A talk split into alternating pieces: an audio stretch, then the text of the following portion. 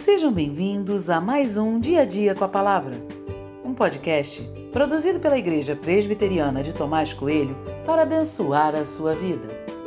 O título de hoje é A Mão Dupla de um Relacionamento e tem por base o texto de 1 Crônicas 12, 22, que diz: Porque naquele tempo, dia após dia, mais homens vinham a Davi para o ajudar, até que se formou um grande exército, como o exército de Deus.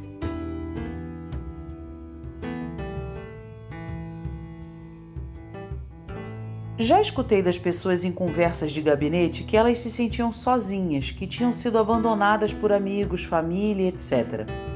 Situações assim são muito comuns, infelizmente. Trato a dor de cada confissão como algo real, independente das causas.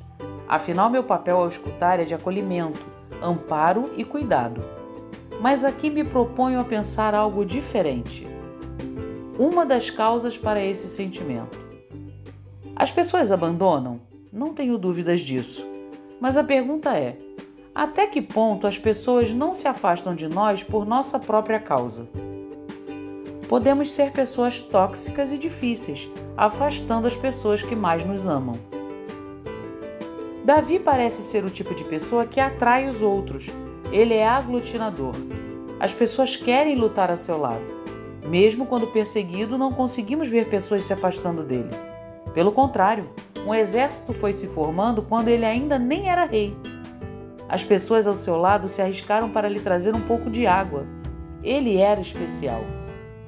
Há um papel de cada um de nós no processo de se relacionar.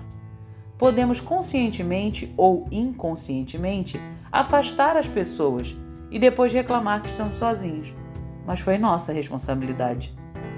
Se você é do tipo que afasta as pessoas de você, repense sua atitude.